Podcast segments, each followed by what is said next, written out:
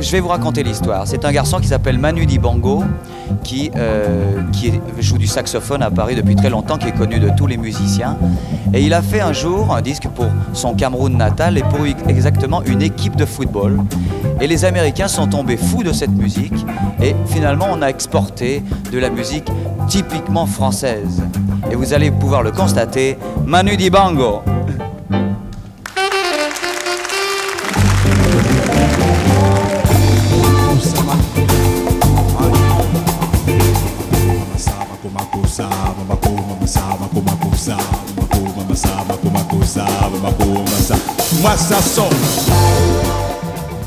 Oui, bon, on ne t'en voudra pas, Michel Fugain. À l'époque, Paul Naref, Lama ou même Véronique Sanson font sans doute plus français dans la chanson. Manu Dibango, c'est d'abord un parcours exceptionnel hors norme. Un novateur, un rire, un patriarche, un son. Bonjour et bienvenue dans cette 26e visite de la saison 3 du Panthéon décousu sur Radio Alpa, aujourd'hui le pionnier de la world music. Au départ, il y a le Cameroun, et quand il naît, ce coin-là de l'Afrique est français. Extrait du doc de 2017, Manu Dibango, l'enfant du pays, où il revient longuement à Saint-Calais, chez nous en Sarthe. Euh, alors mon père était euh, fonctionnaire moyen, c'était une, bourgeoisie moyenne, disons, à cette époque-là, puisqu'il était déjà fonctionnaire. Être fonctionnaire à cette époque-là, c'était quand même beaucoup. Même si tu gagnais que deux francs, mais en fait, tu étais fonctionnaire. Et ma mère, elle était couturière. Et en plus, elle dirigeait la chorale parce qu'on est d'obédience protestante. L'idée, c'était qu'après le certificat, euh, on envoie quelqu'un en France, quelqu'un était moi. Donc, euh, comme j'ai eu mon certificat, on m'a donc, on s'est sacrifié donc pour que je vienne faire des études sérieuses, que je devienne un monsieur important dans la société camerounaise. Je suis arrivé ici au mois de mars 49. Et alors, à l'époque, euh, il n'y avait pas d'avion sauf des avions militaires. Donc, on voyageait par bateau. Hein. Donc, de Douala à Marseille, il mettait 21 jours. Donc, tu avais le temps vraiment de, voir tes parents disparaître. Je suis arrivé à Marseille, donc à 4 heures du matin, avec mon régime de bananes, avec mes cacahuètes. J'avais amené du café aussi, comme présent. Et euh, c'était le printemps. Pour venir à cette époque-là, il fallait avoir un correspondant en France, voilà, qui acceptait donc des petits Africains et tout ça. Donc, c'est une famille, les chevaliers de, Saint-Calais, donc, qui ont accepté. Voilà. Alors, à Saint-Calais, c'est le, choc, j'imagine, pour un petit Africain qui débarque, non? Pour eux comme pour vous, j'imagine. C'est un double choc. Parce qu'eux, n'ayant jamais vu de Noirs, peut-être des tirailleurs sénégalais, peut-être des GI, mais bon, dans des petits villages comme ça, je ne pense pas que les, les ricains. En tout cas, apparemment, j'étais le premier. Hein aussi bien pour eux que pour moi, c'était, euh, vous savez, on est des bêtes, on se sent, est-ce que, est que ça va aller, est-ce que ça va pas aller, des trucs comme ça. faut croire que ça a été, puisque je suis encore là.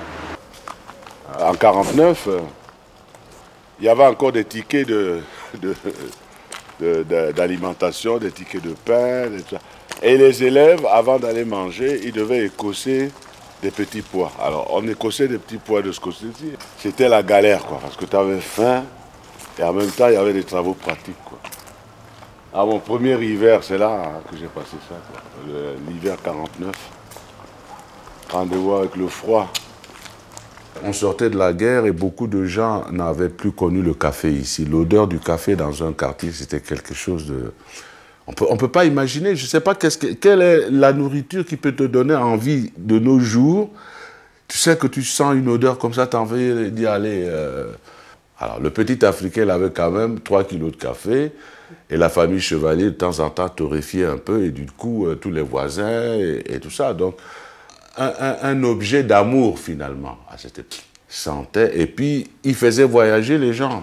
Le 18 octobre 2019, il y a donc six mois, il est interviewé pour ses 60 ans de carrière par Claude Issiard, bien connu sur RFI. Je sors d'un pays où on était peut-être pas colonisé, mais c'était pareil, sous mandat, c'est pareil. Où le métier de musicien n'existait pas. Il y avait des gens qui faisaient la musique, on les appelait pour animer les mariages ou les, les déjeuners, on te donnait une pièce. Bon, bref, Euh, la, la seule musique qui existait, qui était noble, c'est Alléluia. Le restant, c'était. tu, tu- tu as baigné dans cela par, euh, Oui, par ta mère, baigné, par voilà, ta mère, ton père. Mais mon père et mon, mon oncle, en fait, mon oncle paternel, il jouait de l'harmonium du temps des Allemands. hein. parce que, bon, il n'y a pas longtemps que on est français. les- le, le Cameroun a dealé avec la France à la Première Guerre mondiale, donc Ben c'est oui. hier. Bah oui, puisque l'Allemagne qui donc qui, qui- Voilà. qui est défaite, qui perd également ses possessions en Afrique. Donc c'était un peu plus compliqué. Quoi qu'il en soit, le genre de ce que moi je fais maintenant n'existait absolument pas. Ouais. Et mes parents m'envoient ici faire des études entre guillemets sérieuses. Qu'est-ce que je fais? La musique. Ben, que- justement, ton papa euh, décide, lui, euh, de te couper les vivres lorsque tu échoues Ça- ça s'est passé. au baccalauréat. euh, Deuxième partie, j'avais la première partie, le deuxième partie, j'étais parti en Espagne avec des copains. Donc voilà. Bon, bref, j'étais parti. Quoi faire en Espagne? La musique. Donc, quelque part, c'est la musique qui me poussait, qui me poussait. J'ai eu des copains, j'ai eu des opportunités.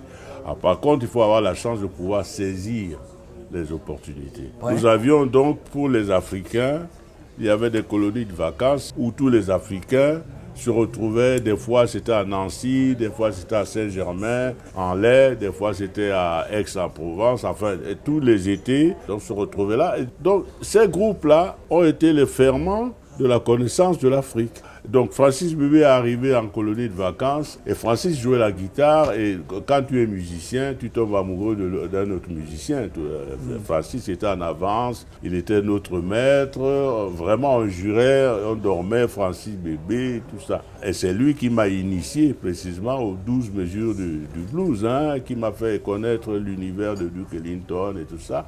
Je suis content parce que c'est quand même un compatriote qui m'a fait connaître ça.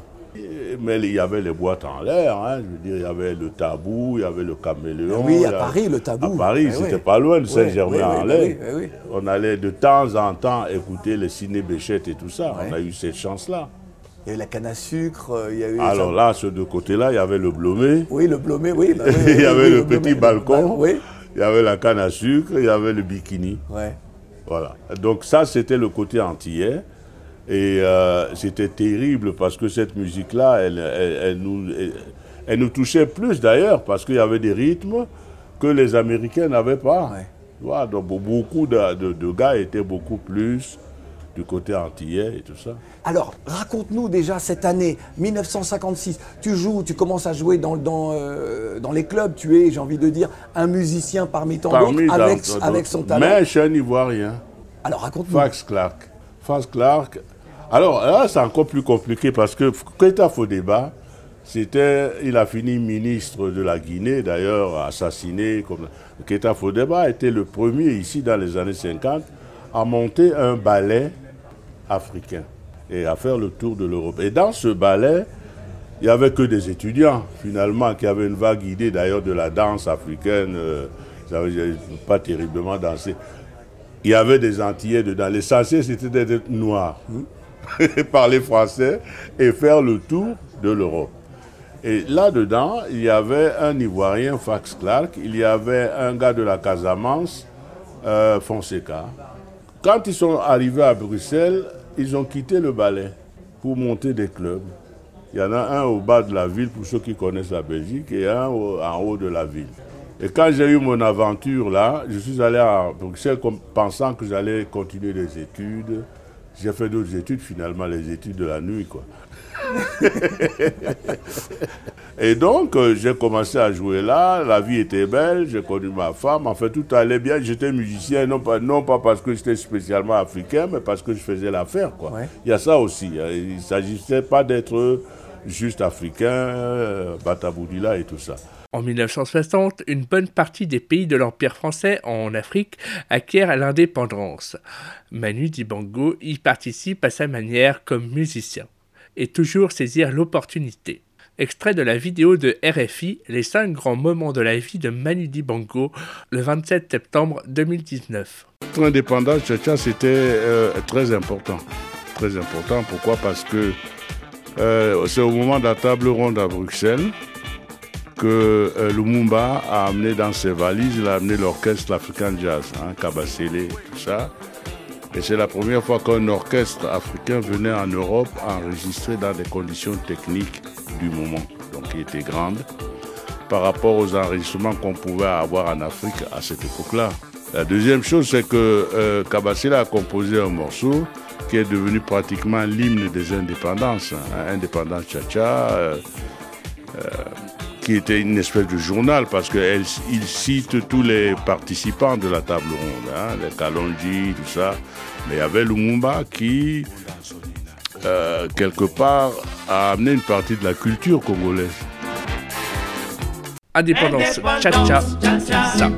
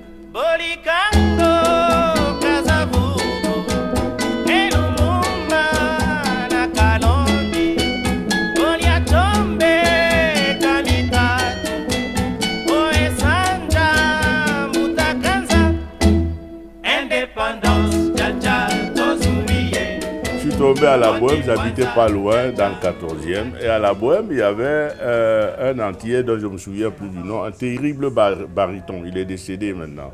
On est devenus copains. Et lui, il devait partir pour des raisons de famille. Et il m'a confié la direction de l'orchestre de la Bohème. Voilà, toujours opportunité, il faut toujours l'avoir derrière. Donc je deviens chef d'orchestre et là je vois passer les monks, je vois passer les rôles Garner, je vois passer tous les jazzmen. Pourquoi? Parce que la boîte, elle appartenait à la femme de Bob Powell, le pianiste. Voilà. Elle s'appelait Buttercup d'ailleurs. Et là, un jour, Légitimus Jésus, l'oncle de Pascal, hein, il vient me voir. Il dit, écoute Manu, je monte une, émission de télévision, euh, c'était en 67. J'aimerais que tu, viennes avec moi, euh, que tu diriges un peu l'orchestre. J'ai dit, mais comment encore diriger? Il n'y a pas... Euh, il dit, mais écoute, j'ai été voir tous les, les, gars. Les gars ne voulaient pas parce que euh, le chef d'orchestre gagne toujours un peu plus. Mais dans cette émission, tout le monde gagnait pareil. Donc, en désespoir de cause, il est venu me voir. Mais moi, j'ai vu qu'avec cette histoire-là, ça me permet d'écrire la musique, d'avoir un orchestre que je n'ai pas à payer, enfin bref, d'avoir... Voilà. L'opportunité, encore une fois,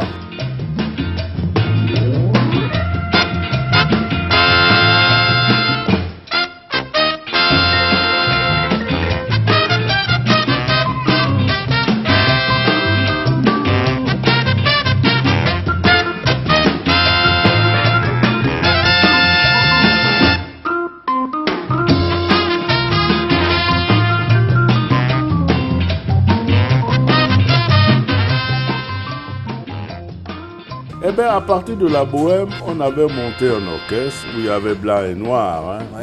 Euh, on aimait le jazz, mais on aimait aussi la musique typique. Et les musiciens qui jouaient avec moi, c'est des musiciens qui aimaient des musiques épicées. Et puis, c'est des musiciens aussi qui avaient des antennes à droite et à gauche. Nino Ferrer euh, jouait en banlieue et il était fort avec le téléphone, avec Mirza et tout ça. Et un après-midi, on fait sa première partie. Et il arrive, son organiste devait le quitter parce qu'il allait monter le studio CBE. Donc il ne pouvait plus suivre. Nino me dit, est-ce que tu joues de l'orgue?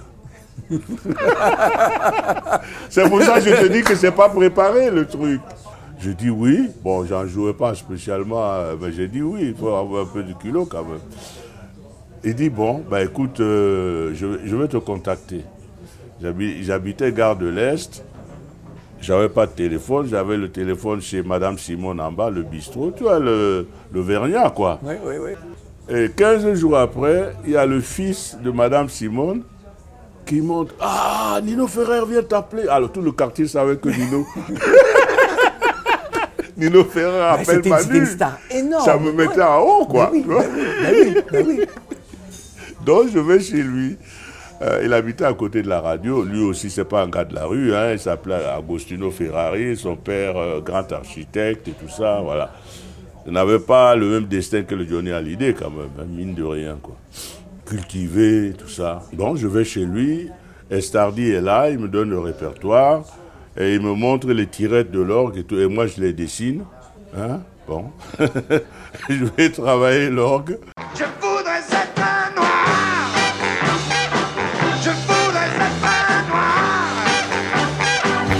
Vient alors le coup du destin qui va le changer de dimension. De connu, il va devenir star internationale. Il se trouve que pour euh, la Coupe d'Afrique des Nations qui est devenue la Cannes maintenant, hein, c'était la première coupe, c'était la huitième Coupe euh, des Nations. Euh, on avait lancé un appel d'offres euh, pour faire un hymne. hein. Bien, j'ai fait l'hymne correctement, un vrai hymne comme il faut, pour les gens défilaient et tout ça, les militaires pouvaient les jouer, les gardes républicaines, enfin bon, un hymne. Il fallait une phase B et c'était un morceau que j'avais composé avant et j'avais remarqué que quand je répétais ce morceau dans le quartier, les mots m'y rigolaient pour le jeu de mots que j'avais fait avec Mamako fait. J'ai dit tiens, bon, je vais mettre ça là-dedans. hein. Les Afro-Américains viennent à Paris parce que c'est l'époque de Racine, de Roots, en Black and Proud et tout ça. Ils cherchent dans leurs racines, ils viennent à Paris chercher des disques africains. Dans tous les labels, ceux qui avaient des disques africains, ils leur donnent ce qu'ils avaient. Donc, dans ce qu'ils avaient, il y avait le prix 45 tours. Voilà, and the winner is. Voilà l'aventure qui commence avec cette histoire-là. Et donc, euh, la vie change, évidemment, quand ça arrive. J'étais avec euh, euh, Yves Bigot. Ben, à cette époque-là, il était directeur du label de la FNAC. Donc, on a eu l'idée de, de faire euh, We Are the World à notre façon. Hein, que, tous les artistes africains, est-ce qu'on peut pas se voir autour d'une idée, faire un album de voyage, d'où Waka, Africa, c'est un peu marché en fait. Euh, aller du Sénégal jusqu'à Cape Town et prendre à chaque fois dans tous les pays un artiste et surtout jouer les standards africains et pas ses propres standards. hein. Il y a une version de Solmako Sapa Youssundou, elle est unique. C'est un moment pour moi très important parce qu'on a réussi à le faire.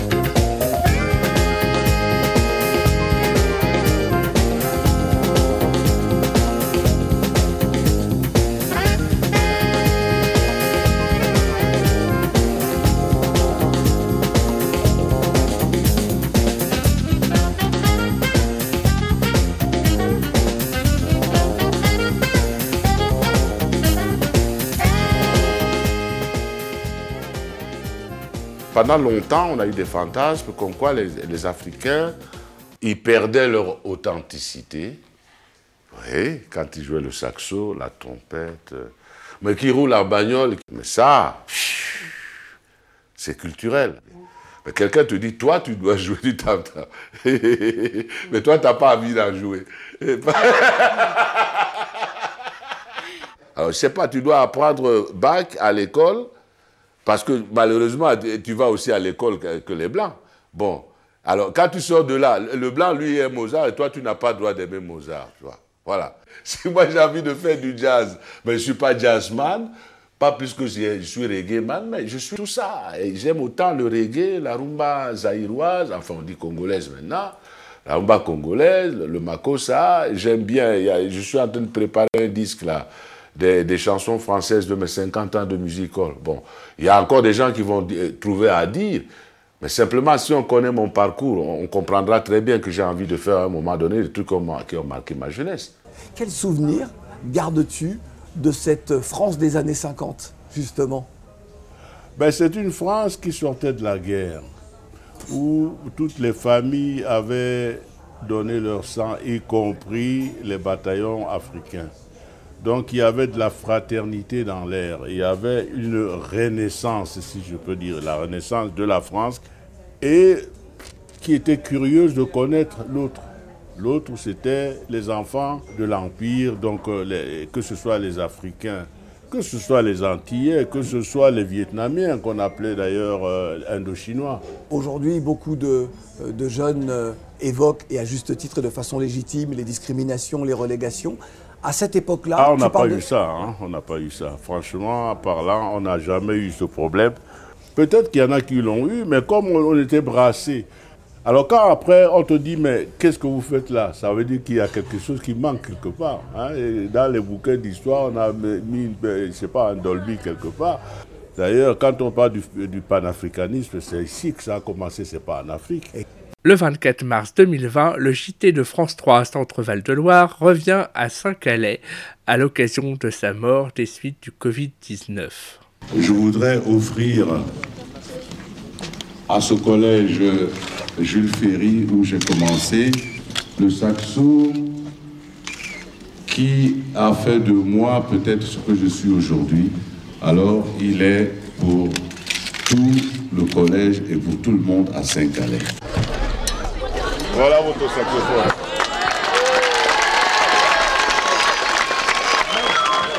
Ben parce que le saxo est beau, parce que euh, à chaque fois que je, passais devant une vitrine d'instruments de, musique, je voyais plein d'instruments, mais c'est celui, c'est celui-là qui me, qui me chatouillait. voilà, comme tout un chacun, il y en a qui aiment la trompette, il y en a qui aiment la guitare, il y en a qui aiment le balafon.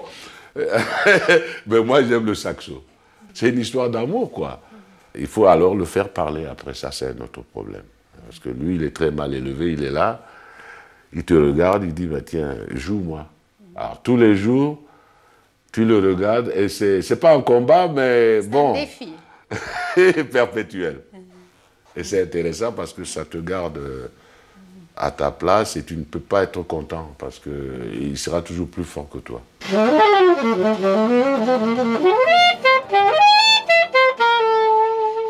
Il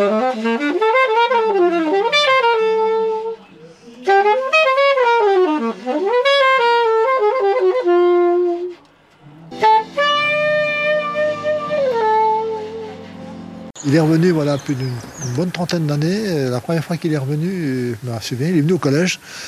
Et il y avait l'école de musique qui était juste à côté, là, qui les jeunes musiciens avaient joué devant lui et il avait joué avec eux après. Des petits gamins qui avaient 8-10 ans, ils étaient émerveillés d'avoir. On a joué avec Manu Dibango, c'était quelque chose de formidable. Et après, il est revenu plus régulièrement, il a instauré une fête euh, qui avait lieu tous les ans au mois de juin.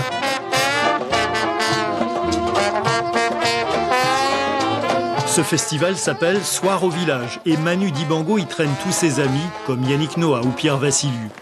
Saint-Calais sort de l'anonymat culturel et les rues de la ville résonnent d'un bruit caractéristique du citoyen d'honneur de Saint-Calais. Ce que je retiens avant tout de lui, c'est son rire. Dans la rue, il y a les passants qui se retournaient, qui s'arrêtaient devant la porte d'un café. Je suis rentré, j'ai vu Manu Dibango avec son copain euh, Pierre Vassiliou.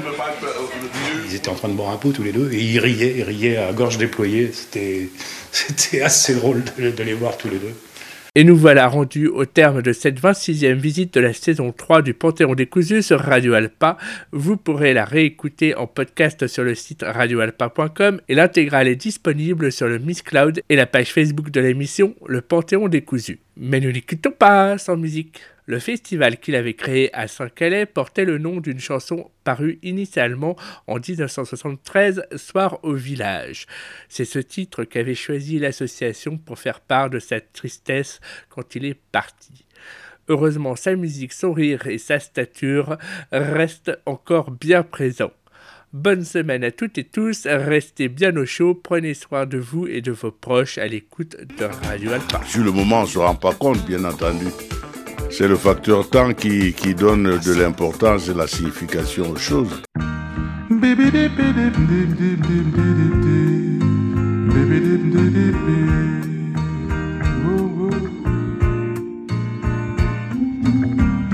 Une voix s'élève au lointain, invitant aux prières du soir.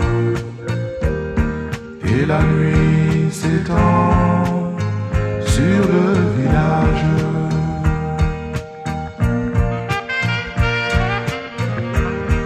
Les femmes bercent leurs enfants et les hommes allument leurs pipes. Oh, oh, yeah. Et la nuit s'étend sur le village. Bo, bo, bo, do,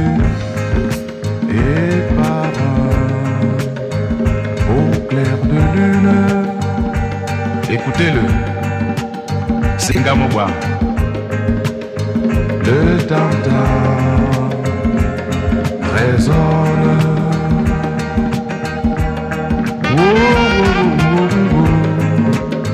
oh, oh,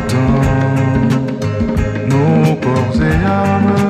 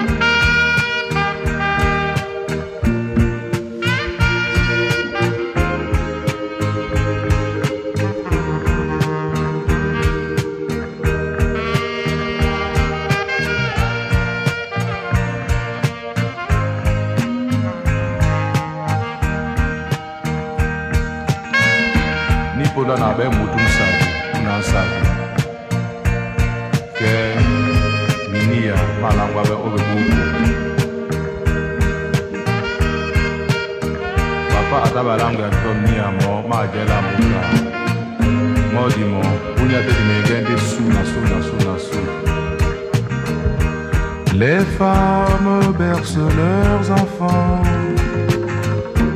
et les hommes allument leurs pipes et la nuit s'étend sur le village.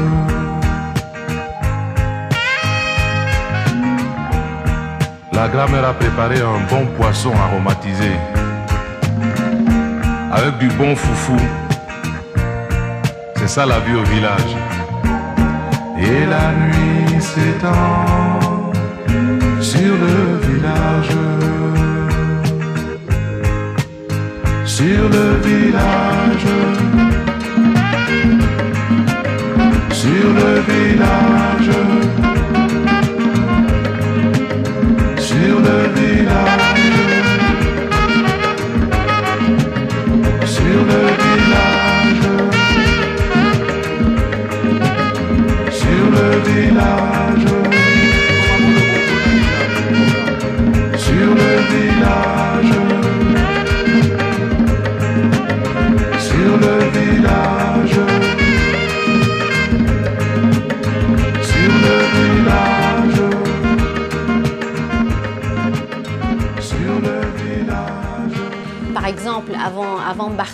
avant tous les autres, euh, la Ah oui, boule ça à zéro, euh, bon, c'est comment Vous avez décidé ça comment euh, J'ai chanté à la Clairefontaine, mais j'étais pas avec Jacquet non plus.